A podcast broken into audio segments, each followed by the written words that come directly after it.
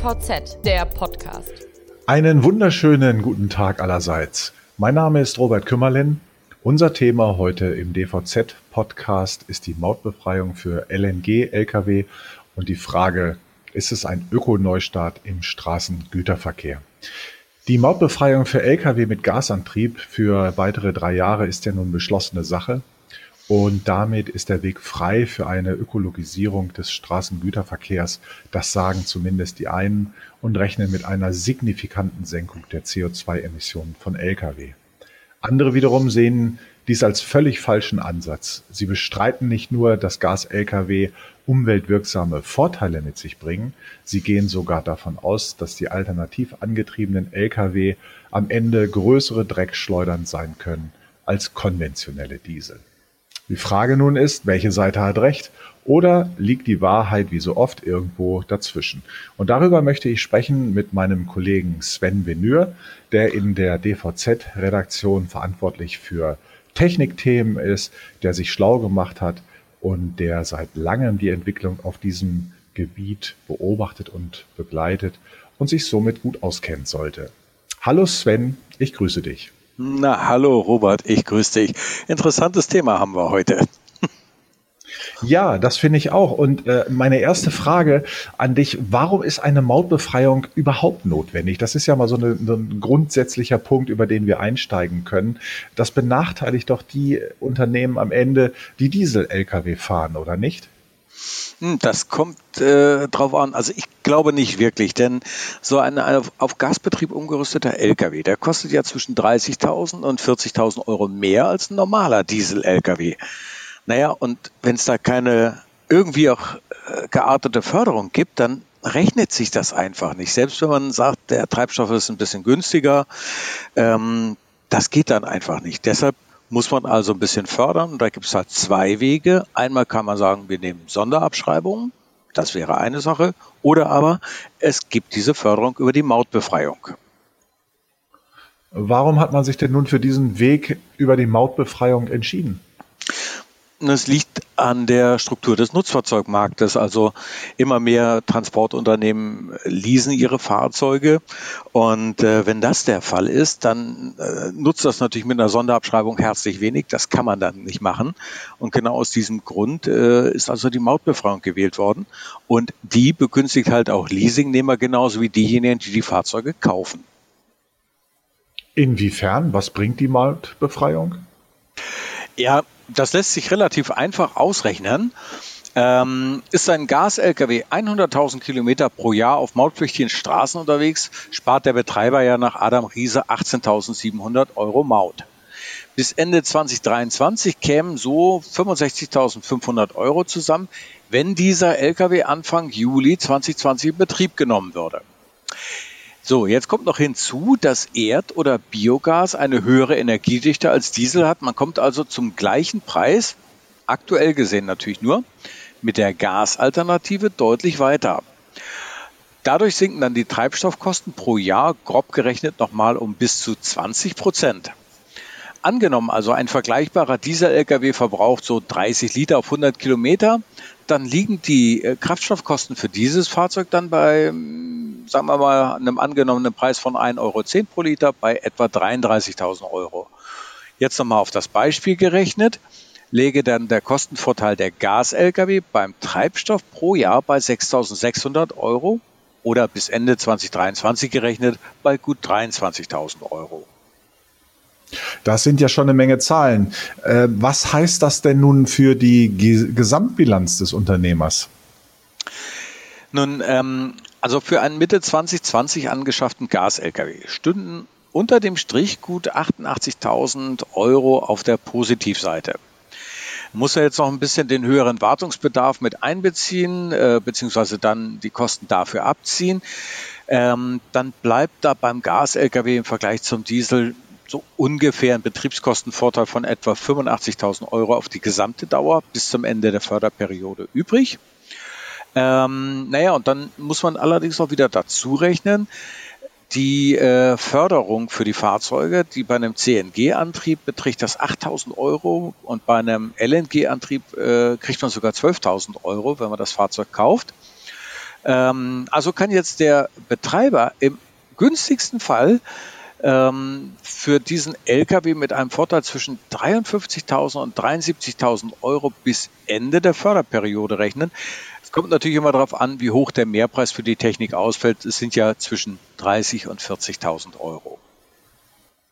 Gut, das sind interessante Zahlen. Nun hat die belgische NGO Transport and Environment die Meinung geäußert, dass der Hype um die CNG, LNG, LKW ökologisch in eine völlig falsche Richtung geht. Und im letzten Herbst hat die Organisation eine Studie vorgelegt, aus der hervorging, dass Lkw, die mit Gas betrieben werden, klimaschädlicher sind als Diesel-Lkw. Und vor kurzem hat das Münchner Öko-Institut die Ergebnisse in einer Studie bestätigt. Kennst du diese Studien? Was hältst du davon? Ist das valide oder läuft da was aus dem Ruder? Also die Studien habe ich mir natürlich durchgelesen und äh, ganz klar, die sind in sich schlüssig. Aber was weniger schlüssig ist, äh, beide Studien vergleichen den Diesel lediglich mit Erdgas aus fossilen Quellen. Biogas spielt da überhaupt keine Rolle. Und ähm, an dieser Stelle muss ich ein bisschen ausholen. Denn ganz klar sagt die Studie, dass Gas-Lkw, also die Studie von, von äh, Transport und Environment, dass Gas-Lkw aufgrund der höheren Energiedichte des Treibstoffs weniger verbrauchen und damit auch weniger CO2 ausstoßen würden, wenn es da nicht ein Problem gäbe, nämlich den sogenannten Methanschlupf. Moment, das musst du erklären. Was ist das? Naja, also es ist tatsächlich so, Erdgas beziehungsweise ähm, auch Biogas wird nicht vollständig verbrannt im Motor. Ja, ungefähr so ein bis zwei Prozent entweichen in die Atmosphäre. Und da nun Erdgas oder Biogas aus Methan besteht, nennt man das den Methanschlupf. Ist ja logisch. Das Problem dabei mhm. ist, dass Methan so etwa 21 mal klimaschädlicher ist als CO2. Das heißt also, ein Prozent Methan entspricht ungefähr 21 Prozent CO2 und wenn tatsächlich zwei Prozent freigesetzt werden, dann stimmt natürlich die Behauptung von Transport und Environment und vom Öko-Institut. Gut, der schnell gezogene Schluss wäre dann, Gasmotoren sind Umweltkiller? Äh, ja, das könnte so sein, aber das ist nicht richtig. Denn ähm, sie sind nur äh, Umweltkiller, wenn sie mit der falschen Gassorte betankt werden. Und das ist reines fossiles Erdgas. Nehmen wir mal Biogas, dann sieht das nämlich ganz anders aus. Das wird aus Gülle und Ernteabfällen gewonnen, was wiederum heißt, dass das Methan, das über diese Verrottung der Biomasse so oder so in die Atmosphäre gelangt, in einem Zwischenschritt als Treibstoff genutzt wird. So, und nun kommen wir zu dem wirklich Interessanten. Dieses Biomethan, das wird sozusagen durch die Verbrennung entschärft. Das wird nämlich aufgespalten in Kohlenstoff, der sich natürlich mit der Luft dann zu CO2 verbindet und Wasser. Und dadurch, dass ein ziemlich klimaschädliches Gas, nämlich Methan, durch ein erheblich weniger schädliches ersetzt wird, wird die Umwelt deutlich entlastet. So, und dann gibt es natürlich noch eine technische Lösung, die ist total interessant. Wenn nämlich diese Gasmotoren noch mit einer sogenannten thermischen Abgasnachbehandlung ausgestattet werden, ist auch dieser Methanschlupf überhaupt kein Thema mehr, denn wenn wir 750 Grad dann erreichen, dann wird das bisher unverbrannte Gas ebenfalls in CO2 und Wasser aufgespalten. Also unter dem Strich reduzieren sich die CO2-Emissionen beim Lkw, der mit Biogas fährt, um rund 95 Prozent im Vergleich zum Diesel. Naja, und da muss man auch sehen, er bläst mindestens 99 Prozent weniger Partikel, 37 Prozent weniger Stickoxide in die Luft und als Bonus läuft die Verbrennung mit Gas ja auch extrem leise ab.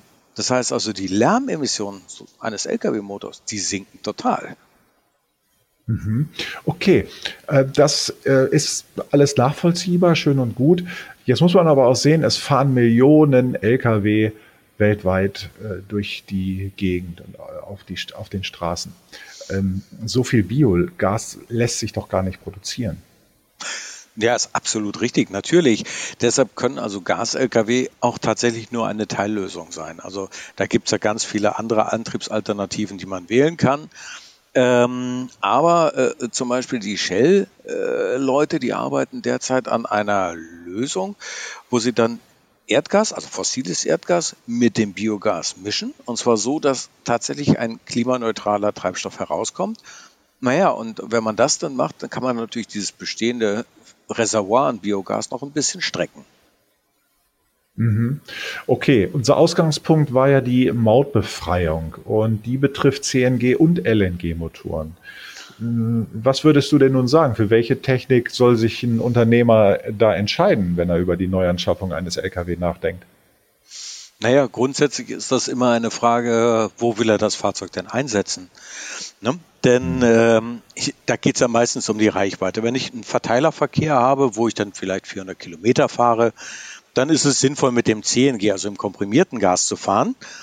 Das ist eine ausgereifte Technik und CNG gibt es eigentlich schon relativ flächendeckend äh, in Deutschland zu bekommen. Und allerdings hast du nur eine Reichweite von 400 Kilometern, denn diese Drucktanks, die sind, naja, die brauchen halt Platz. LNG mhm. hingegen, da verflüssigen wir also das äh, Erd- oder Biogas, da sieht das ganz anders aus. Denn im flüssigen Zustand benötigt dieser Treibstoff viel weniger Platz.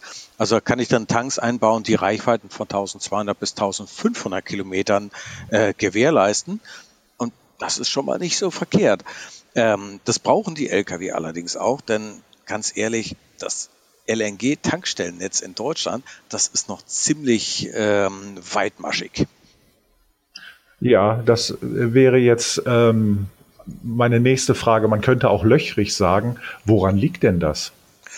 Naja, LNG ist jetzt erst vor ein paar Jahren äh, wirklich als Thema ähm, hochgekommen und naja, äh, deshalb äh, haben sich also sehr viele Leute erst äh, so nach und nach damit beschäftigt, unter anderem auch die Leute, die Infrastrukturen bauen. Naja, und mhm. äh, wenn man sich dann LNG anschaut, es ist auch ein, ein Treibstoff, der vom Handling her nicht so ganz furchtbar einfach ist, denn er muss erstmal runtergekühlt werden auf minus 162 Grad, damit er überhaupt flüssig bleibt. Alles technisch machbar natürlich, aber auch ziemlich aufwendig und ja, dann braucht es halt doch seine Zeit, bis so ein flächendeckendes Tankstellennetz aufgebaut ist. Aber, und das äh, weiß ich, die LNG-Anbieter wollen in den nächsten Jahren kräftig in die Infrastruktur investieren. Und rechnest du damit, dass das nicht nur ein Lippenbekenntnis ist, sondern dass das auch geschieht? Ähm, ja, das kommt jetzt an, äh, drauf an. Also unter den gegenwärtigen Umständen kann das sein, dass diese Investitionen vielleicht ein bisschen verschoben werden. Aber tatsächlich im mhm. vergangenen Jahr wurde gesagt, ja, wir machen das. Äh, wir wollen mindestens noch 30 weitere Tankstellen bauen. Ähm, also ich denke schon, vor allen Dingen jetzt vor dem Hintergrund der Mautbefragung kann das durchaus der Fall sein. Ja. Mhm. Ich würde gerne, Sven, zum Abschluss nochmal eine Frage äh, in Bezug auf den Praxisalltag stellen. Und zwar, was bedeutet das eigentlich für die Fahrer, die solche Lkw fahren? Beim Diesel ist das Tanken ja ganz einfach. Wie sieht das bei Gas aus? Hm, ja, das ist eigentlich auch relativ einfach. Ne? Man muss natürlich so ein paar Vorsichtsmaßnahmen ähm, beachten, vor allem Dingen bei LNG. Äh, aber ansonsten ist das wirklich kein Hexenwerk. Also wenn ich LNG zum Beispiel tanke, dann muss der Fahrer, ähm, der muss aus Sicherheitsgründen auf jeden Fall Handschuhe, so einen Gesichtsschutz und eine Jacke tragen, eine langärmelige. Denn ähm, sollte mal, das ist sehr unwahrscheinlich, aber sollte mal LNG austreten und das ist verdammt kalt mit minus 162 Grad mhm. und das kommt mit der Haut in, in Kontakt, dann hat man sofort äh, Gefrierverbrennung und das äh, das wäre also alles andere als angenehm. Ne? Mhm. Aber ganz ehrlich, das ist wirklich kein Problem. Ähm, das muss man wie bei einem, bei einem normalen Gasfahrzeug aus, muss dann den Tank natürlich äh, erden, ne, damit da keine elektrischen Funken entstehen können. Dann wird äh, der Tankstutzen mit Druckluft von Eisresten gereinigt, damit da nicht irgendwelche Möglichkeiten sind, dass das äh, LNG austreten kann. Tankrüssel reinstecken, verriegeln, Knopfdruck und äh, dann läuft der Tankvorgang. Der ist nach sieben bis zehn Minuten ist dann der Tank voll. Dann wird es ganz normal ähm, abgekoppelt und fertig. Okay, das klingt nicht nach einer Raketenwissenschaft. Das sollte tatsächlich jeder mit etwas praktischem Geschick und natürlich Schulung, denke ich, ist da auch wichtig, hinbekommen. Äh, Sven, ich danke dir recht herzlich für diese Ausführungen und für diese Einordnung, die du mal gegeben hast zu CNG, LNG, LKW, ähm, Mautbefreiung. Ähm, ich hoffe, wir konnten damit einen Beitrag leisten, dem einen oder anderen vielleicht eine Entscheidung etwas zu erleichtern oder einfach in diesem Thema etwas tieferen Einblick zu bekommen. Das war unser Podcast für heute. Ich bedanke mich recht herzlich für Ihr Interesse. Bleiben Sie uns gewogen und bis zum nächsten Mal.